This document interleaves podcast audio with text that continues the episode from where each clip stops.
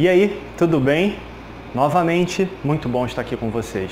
Olha, já vou falar no início antes que eu tome um esporro, porque tem sempre alguém atrás dessa câmera que me dá um esporro quando eu não faço isso.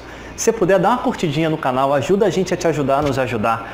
A gente está aqui dando o nosso melhor, ajuda a gente a desenvolver isso e levar para mais pessoas, se você puder.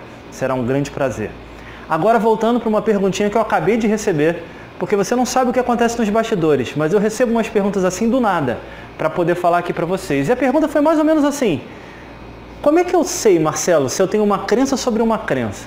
Eu falei: O quê? Entendi porcaria nenhuma que a pessoa falou e eu imagino que você também não tenha entendido aquilo que eu falei.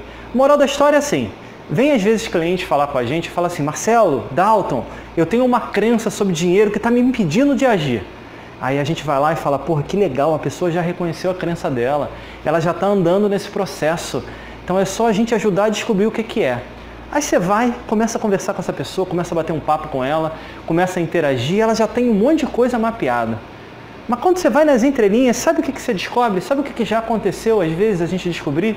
Que o problema daquela pessoa não é crença, é movimento. O que, que eu quero dizer? É, uma questão, é muito mais uma questão de parar de pensar, levantar do sofá e fazer alguma coisa da vida dela, botar em movimento, porque o, o dinheiro não cai do céu. A gente precisa gerar movimento para fazer ele acontecer, assim como qualquer coisa na nossa vida.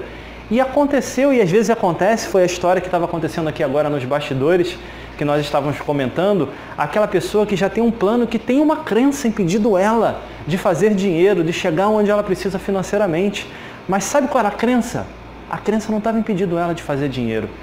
A, a crença estava impedindo ela de fazer qualquer coisa na vida, porque ela estava sentada no sofá, usando aqui uma metáfora, querendo que a vida caísse do céu de presente para ela. E vamos combinar, se você tem alguma crença religiosa, só para fazer uma comparação, quando você pedir para o cara lá em cima, para Deus, para a vida, para o universo, para ele te dar paciência, ele não vai te dar paciência num pacotinho fechado para você incluir em você. Ele vai te dar desafios para você conquistar ela por você. E era um pouco do que aconteceu com esse cliente que nós estávamos comentando aqui. Ele achava que ele tinha uma crença, mas a grande crença não tinha nada a ver com dinheiro, era movimento, era levantar e fazer. Se eu não faço, como é que as coisas vão acontecer na minha vida? Por que, que eu estou contando esse negócio todo aqui para você?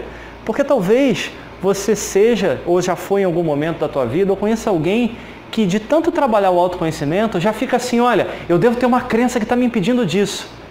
Antes de você parar e se perguntar se você tem uma crença, faz uma pergunta antes. Eu já estou gerando o movimento que eu preciso para chegar onde eu quero?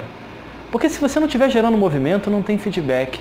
E sem feedback real, e o único feedback real é a resposta das ações que nós geramos, sem esse feedback real, como é que eu vou saber se eu tenho uma crença ou não?